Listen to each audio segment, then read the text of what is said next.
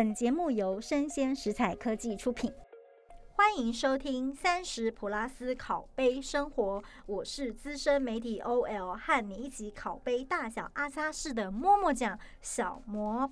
哎，话说啊，我最近发现哦，个人品牌。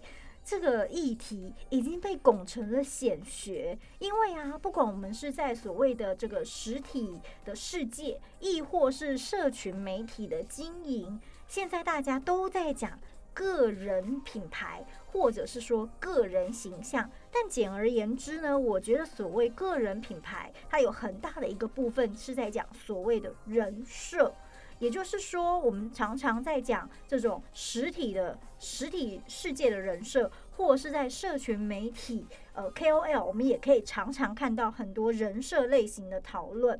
那基本上我们都知道哦，人设呢，在这个时代已经是越来越重要了。那有非常多人也都投入了这个经营自我形象的工程呐。那很多人都以为哦。个人品牌形象的经营是现在才有的事，no no no no no，其实呢，很久以前就存在了。那这个实体世界的人设，我当然要请阅历丰富、阅人无数的娜娜来跟我们分享一下职场人设的分类。哎呦，好害羞，我先这样讲好了。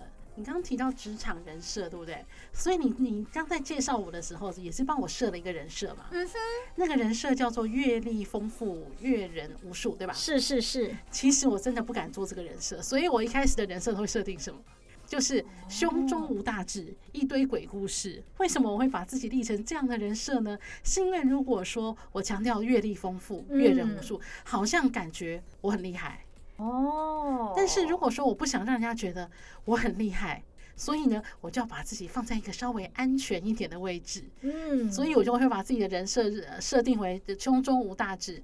一堆鬼故事，这样我又可以分享我的故事，然后但是大家又不会觉得是说我是站在一个很高的制高点去谈这件事情，所以这也是我刻意立的人设。娜娜果然是一个在立人设上面呢很有概念的人啊，所以我就要来问一下娜娜，你有没有在职场上看到，就是让你觉得呃个人品牌经营啊，或者是个人人设设定上特别经典的案例啊？我觉得人设这件事情其实也不光是在社群网络才有，其实实体世界就有。我们先讲一个实体的人设，你可以从什么地方在职场上从什么地方看到一个人的人设呢？就是名片，嗯，名片。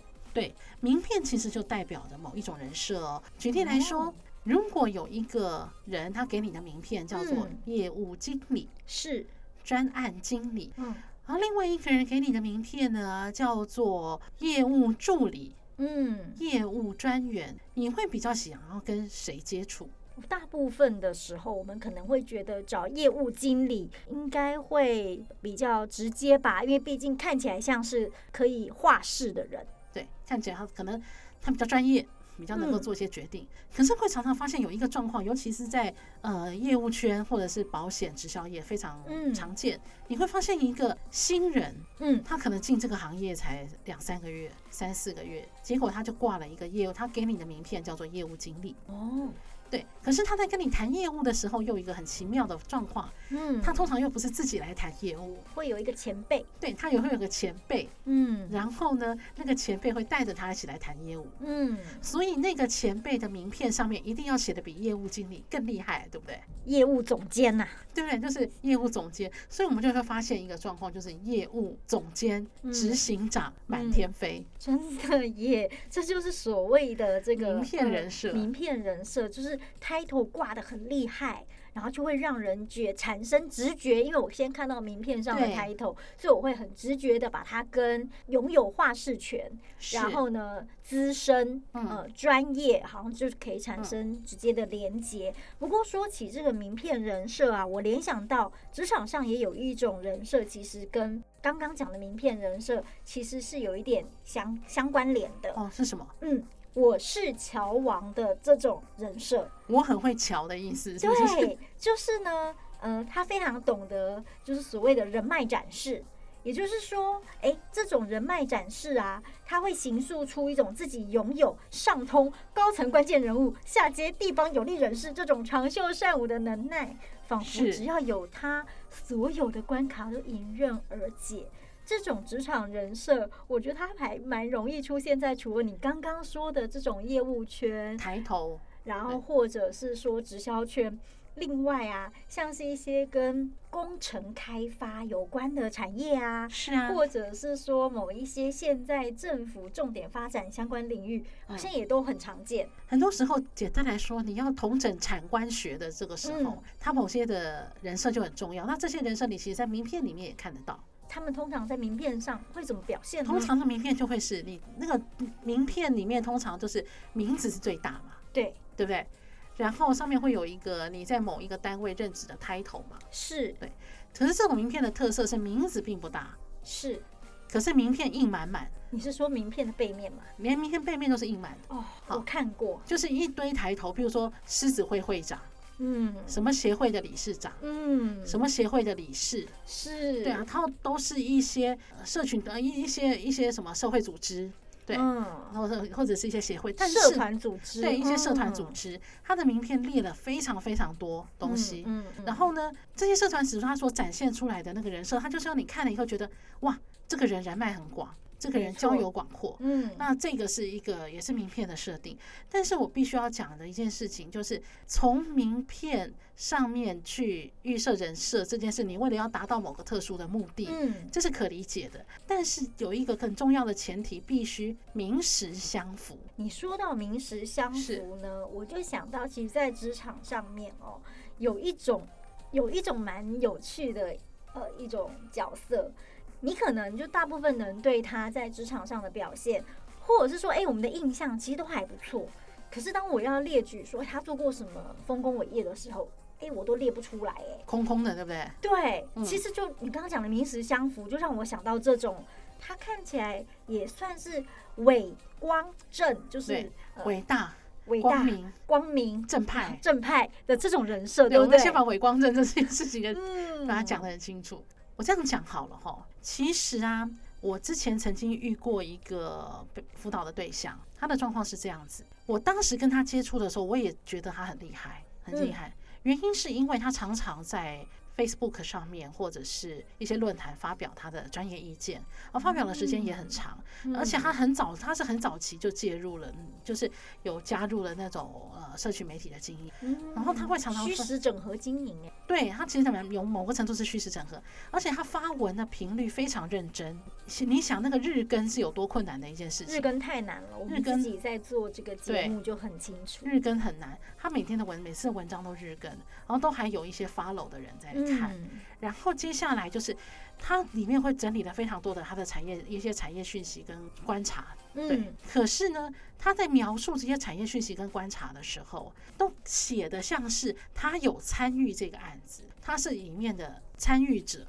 哦，感觉上说哇，你又参与了这个案子，你又参与了这个案子，你又参与了这个案子，嗯，然后所以他就大家就会觉得说哇，你好厉害。可是等到实际上在谈的时候，发现他每一个东西都蜻蜓点水。实际上深谈的时候，他每个嗯都蜻蜓点水。他才那个时候，他就会自己，其实他自己是慌张的。坦白说，他自己是慌张的。那我们在这个后来，我就跟他比较熟了以后，就是比较深入的聊天。他当时的起心动念很简单，他只是觉得他看到了这些产业讯息，他有一些感想嗯，啊，或者是他有些趋势的分析。其实他的强项是在做讯息的整理跟分享这件事情。可是他在叙述这些事情的时候，好像仿佛这些事都是他做对，仿佛这件事情都是他做过的，所以就造成了别人有一种期待。可是当他已经被人家捧高高了，就觉得他就觉得你好难下神坛呢。对，他走下来那个台阶没有帮他铺好，嗯，他就一不小心就吧唧跌个大跟头对，他就会跌下来。所以他嗯很，所以他选他做什么事情呢？他就选择一直去维持他的 po 文的数量，他不敢，他因为他那个神坛没有办法走下来。后来我们聊天了以后，就跟他讲说，我说我给他的建议，因为也是朋友了，我给他的建议是，你可能慢慢没有人帮你搭神坛的梯子，嗯，但是你要自己把那个神坛的梯子降下来。也就是说，他在前世已过，后面的 po 文就会分享说他是从哪些地方哦的讯息得来的，或者他从这些资料是从什么的，那哪一些是他得来的讯息的整理，有哪些是他个人的想法，这些东西在他的文章里面写得清楚明白一些，嗯，那这样子也会让人家觉得跟他跟他实际上的状况更贴近，他也就不会一直很害怕那个神坛的台阶没有摆好，他就会摔下来。最后他是慢慢的一步一步如履平地啦。现在他的状况就比较如履平地一些。嗯，然后另外也有一种人设的状况，是我们刚刚前面提到的名片，嗯，因为有些人会很在意名片的人设，因为它是个抬头。是的，对那我这边也分享一个一个案子，就是我到一个新的公司去上班的时候，这个公司的主管问我说：“诶，我的名片要印什么抬头嗯嗯嗯，那你怎么回答？？”他我就说：“诶，有什么抬头可以让我选？”嗯，嗯他就说：“好，业务经理，嗯然后业务顾问，然后资深经理，嗯资深顾问这样子。”我就想说：“好，那我选资深顾问。”诶，为什么做这个选择？照理来讲，我们我谈其实坦白说，我做的也是业务工作，我可能选个业务经理，可能跟人家比较好对接，嗯，对吧？可是当时，可是我的想法是说，我如果选择业务经理这个 title，我下面应该要带人。哦，我这是一种蛮直接的想象对。我的主我的主观认定是我从我的角度看，业务经理他应该要有什么，应该是什么他应该是个团？队。对，所以我在立我的人设的时候，我的想法是我站在我的顾客的角度，当他看到我的名片的时候，他对我的这个工作的内容的认知是什么？可是我的工作我明明没有带人，如果我认为业务经理是要带人的，我下面明明没有带人，我还挂个经理。可是如果跟我对接的人，他也是个业务经理，结果他下面带个百八十个人，嗯，这样子就落差蛮大。这样的落差蛮大，而这个落差可能会导致别人对你的期待会有误会有误差。我我比较嗯希望跟别人建立的关系是，他一开始跟我见面的时候，不要因为我的名片而对我有太高的期待。我反而是希望有一个一般给他一个一般型的认知，然后在互动的过程里面一一直不断的往上加分。对我来讲嗯是，我觉得我比较踏实一点。可是嗯可能有一些人会觉得，我如果没有那个 title，我就没有办法跟人对接，或者是我就没有办法接触到高层。嗯对，那当然这个就是个人的经营方式不一样。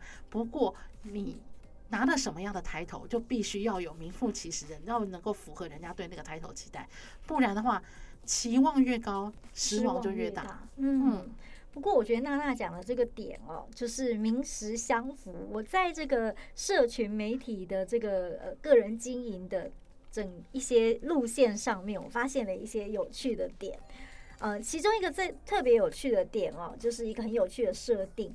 我们其实，在社群媒体上会看到有一种像刚刚娜娜说的，要名实相符嘛，对然后就会有人主打叫做“我就是真”，做自己好自在。哎然后呢我就是越多。对，然后呢，我就是呃，我就是我就烂，然后我就渣，然后呢，或者是我就我就是个臭直男之类的这种呃个人形象非常鲜明的呃经营的方式。那我自己在看这种以我就真作为设定的 KOL 也好，或者是说，诶，他就是立这样子的人设，那他其实还蛮容易，就是撞击到一般接受者的个人好恶价值观。也就是说，因为好恶通常都还蛮主观的，所以我个人自己是在观察。我觉得这种我就真的这种设定，它其实就是吃一个比较主要的分众市场，对不对？其实我我我就是真，它其实的它的反面就是伪光正嘛，我们可能这样这对，样其实就是。刚刚对反面就是伪光正嗯，那就是为什么会有这样的设定？因为神啊，除了要拿来拜之外，嗯，还有一种如果把神拉下神坛，有种嗯快感。是，可是如果说我就是我就是真，所以我跟你是一样，我嗯跟你是普通人，我们都不完美。他可能嗯觉得立了这样子的人生，刚好当然可能会集中某一些某一些特定的分众，是比如说最近很有名的那个嘛。龙 K 大战，哦，对我们今天不是来蹭流量对，我们不是蹭流量哦。现场不是蹭流量 虽，然你知道，如果可以蹭一下，也不是也不是坏事，但因为他们都好凶哦，而且现在副本开太大了。对。嗯那我们我们今天不用不呃，先不谈龙龙，嗯的人生，因为他人设很复杂，我们就跳过不谈。我们来谈这个案子里面有几个人设，我觉得有兴趣，有不是有兴趣，我觉得很有趣的。嗯，第一个就是老 K 我是事主嘛，事主老 K，、嗯，那他的人设是什么？你觉得他从他的那个什么 YouTube 发布的讯息啊，或者是什么？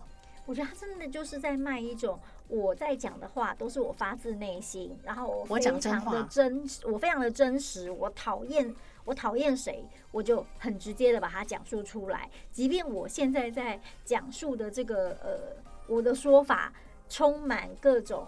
可能是性别的歧视啦，又或者是说他其实因为太过主观，也未必中肯，但是是他就是站在我表达的，就是我最真实的感受。就是我讲的是真话，嗯，我我是讲真话的人，我没有骗人。对。嗯，相较于对方一直骗人，对对，他的他强调就我就是我就是真，嗯可是我就是真这件事情，呃，做自己其实一直是我们现在好像是社会上一直在强调的事情，嗯，对不对？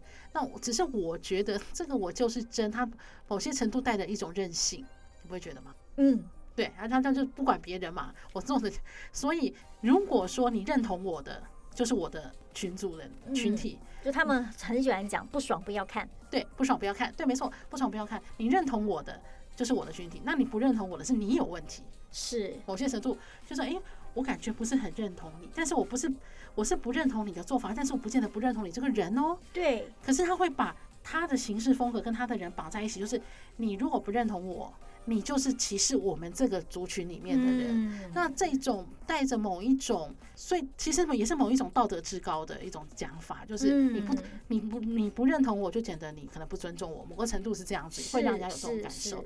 那另外还有一个就是一个比较隐藏版的人，就是里面好像有一位叫东区德吧，哦，他就是呃老 K 去上东区的的直播嘛。嗯，他愿上东区的。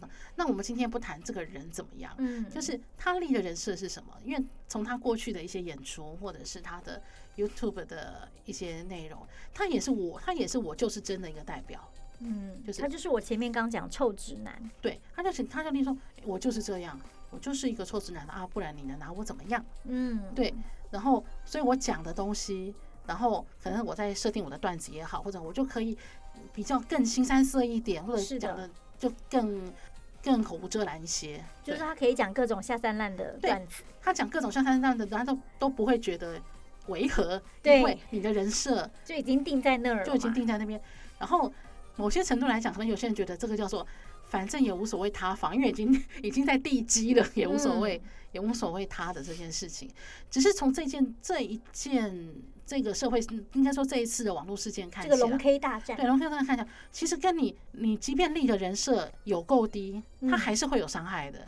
因为它还是会有舆论的风向或者是什么，然后会让你，只是那个伤害会相较于你立的是伪光正，结果倒堂，会稍微小一些。所以这边得到的结论就是，如果要走这种，哎、我就是真，然后或者是做自己好自在的这种操作，这种人设操作模式，它的分众市场的选择，它主要其实是看它分众市场的选择分众市场是怎，么以及它切这个分众市场的这个切入法，嗯，其实是它经营的一个蛮重要的环节。那刚刚有提到就是伪光正嘛，就是很容易塌房的伪光正，但是我觉得啦，还是蛮多人其实会从这个伪光正这样子的人设来入手，没办法嘛，因为呢，不管是实体的世界或者是社群媒体。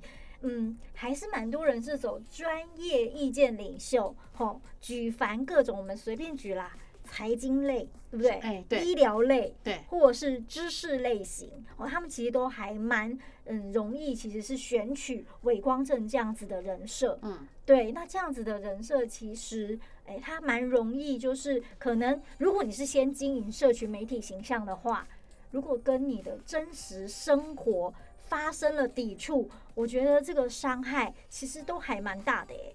没错啊，就是假设你说你是个两性专家，哈，你是个两性专家，结果你外遇了，这就完蛋了重点不见得外遇是真的哦，哦。对，只是只是有一个风向出来，没错可能有一个事件出来，嗯，可能就会有就就是塌房了。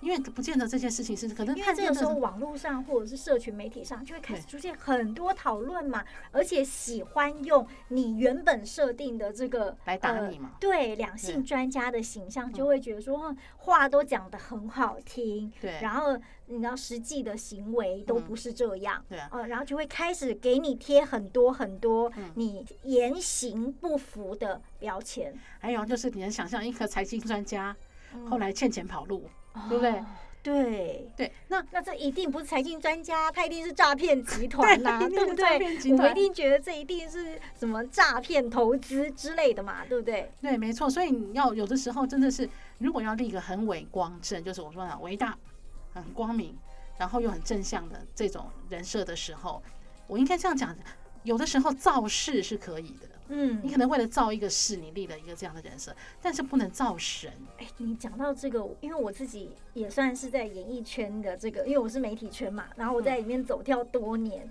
其实看到非常多的艺人，其实也都会做这样子的人物设定。艺人一定要做啊，对，然后呢，呃，像蛮多男生哦，尤其是中年男子，其实是非常喜欢立爱家爱子，然后这种深温情深情温暖的暖男的这种好男人暖男大。叔人设。对，暖男大叔人我们没有，特别指谁哦，嗯，其实暖男大叔人设呢，呃，他其实真的还蛮讨好的，我必须讲，因为他其实他不只可以吃到这个女性市场，他也可以吃到家庭，甚至还有你知道那种师奶或更对更年老的欧巴桑跟欧基桑，其实都还蛮喜欢这样子的人设。那在台湾，诶，有一阵子有一个蛮有名的，我觉得讲他应该没有什么关系啦，就是阿翔啊，乱亲阿翔，大家都记得，就是诶，他就是才亲，就是被拍到，就是他跟这个谢欣接吻，结果呢，人设就基本上就炸裂。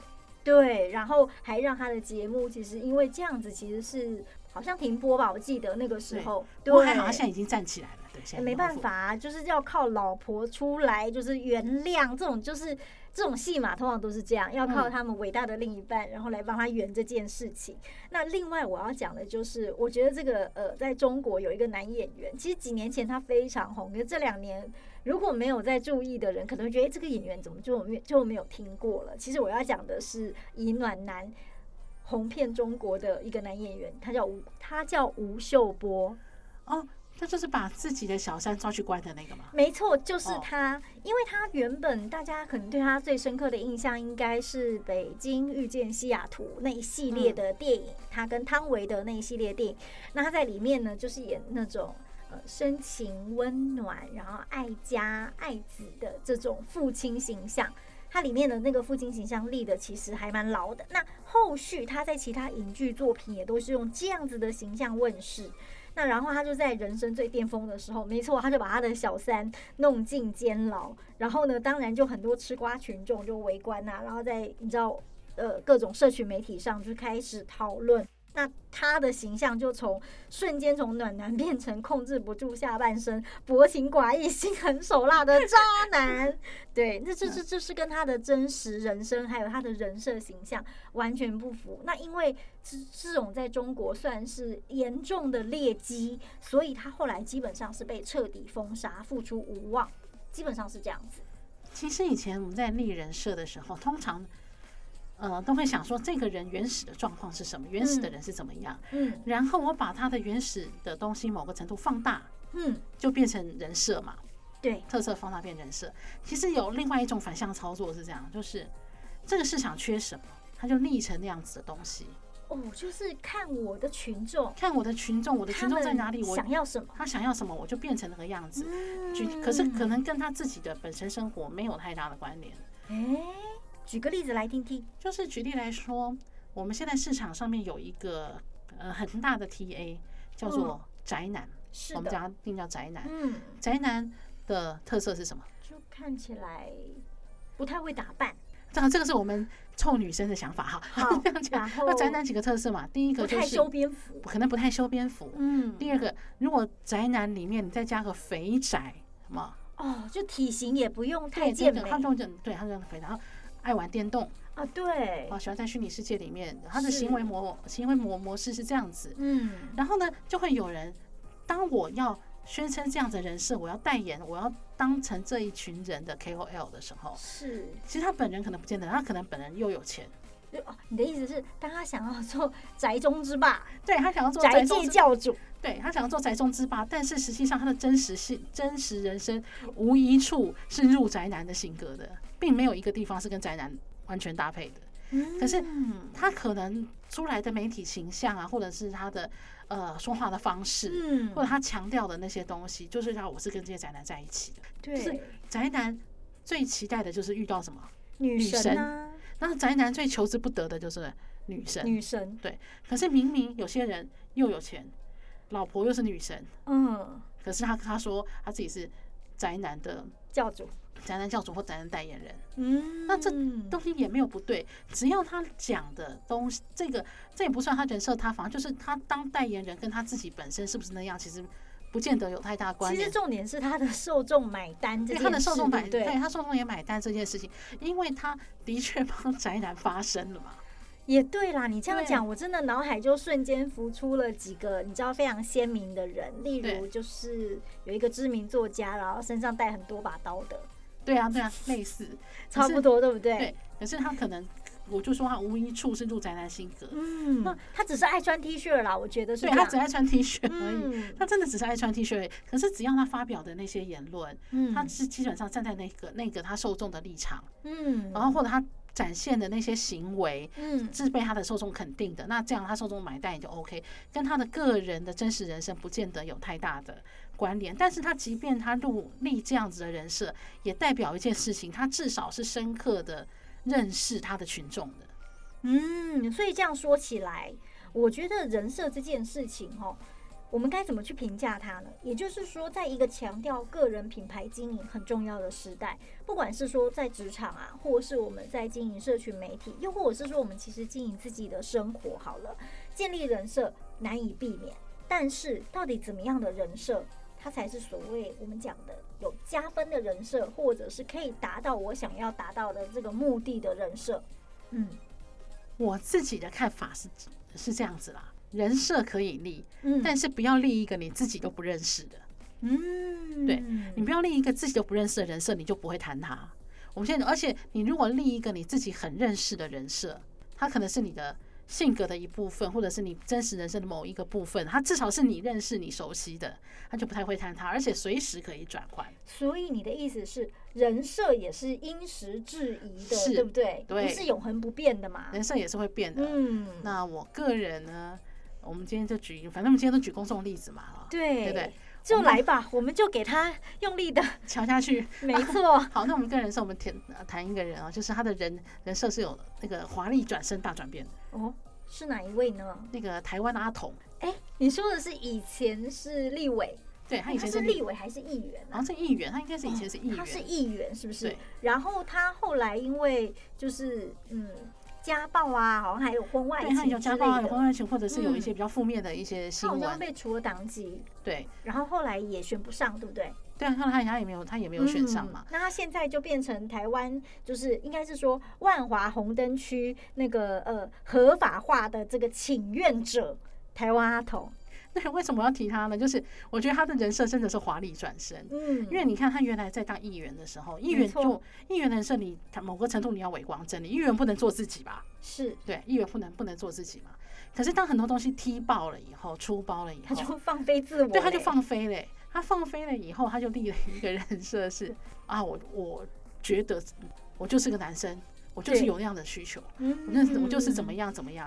啊，他他他他把他的内在对，跟他的形于外这个部分做了一个完整的结合，所以他他立的人设就是他极度的认识了他自己，嗯，然后立出去了一个我就是真的人设。我就是真男人，对我就是真男人的人设。然后你看他之前我们在谈一些议题，比如说当时疫情的时候，要讲说万华的阿公店会传染，哦，我记得我开每一个争论节目都是他哎、我我知道，就是在五月阿公店爆发疫情的时候，然后阿童就变瞬间真的是娜娜说的，他成了全台曝光度最高的男人，因为真的从那个呃四十九台一电视，我记得好像一直到五十几台是 TVBS 吧，对，每一台不同时段的政论节目，通通都有阿童哎、因为你知道。其实，在这种情色产业链里面，还蛮多人并不熟悉阿公阿公店产业链，但是我们还好有阿童，因为阿童对我们做了非常详细的解说呢。对啊，所以我觉得他这个人设，就是因为他真的很认识他自己之后，嗯。然后他又找到了那个受众，嗯，对所以成功的人设有的时候是真的要找自己认识而且熟悉的状况去立，所以这个是避免人设塌房的一个最大的秘诀。不然的话，嗯。如果你真的跟自己立的人设是完全相反的方向，出包几率大，出包几率大就是我们今天的标题讲的，人设立得老，便当领得早。或者是说，好的人设让你上天堂，错的人设会塌房。没错，对不对所以呢，如何要人设不倒，就是要贴近人生。如果我们是处在这个经营个人品牌的阶段，或者已经在经营品牌的路上，其实可以确认一下自己的人设关键字跟自己真实的差异会不会差距太大。我觉得这个还蛮重要的。所以我真的还蛮赞成一件事情的，嗯就是因为现在都是那个 Facebook 或者是 IG 的时代嘛。嗯对那其实如果说我们回到职场上来看的话，有的时候你真的不要过度的在 Facebook 上面或 IG 上面去嗯暴露自己私人的生活。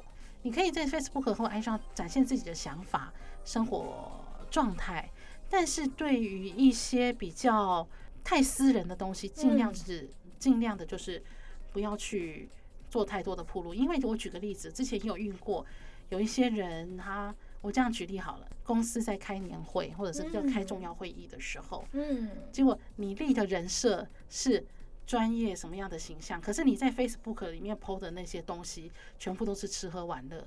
哦，对，有的时候这真的会影响别人的一种一观感种一种观感的。嗯，所以这也就是呃虚实之间必须要整合的对，。虚实之间必须要 link 的。嗯，好哦。那关于本集内容，欢迎听友分享你看过什么特别成功或是猎奇的个人品牌或是人设的分享。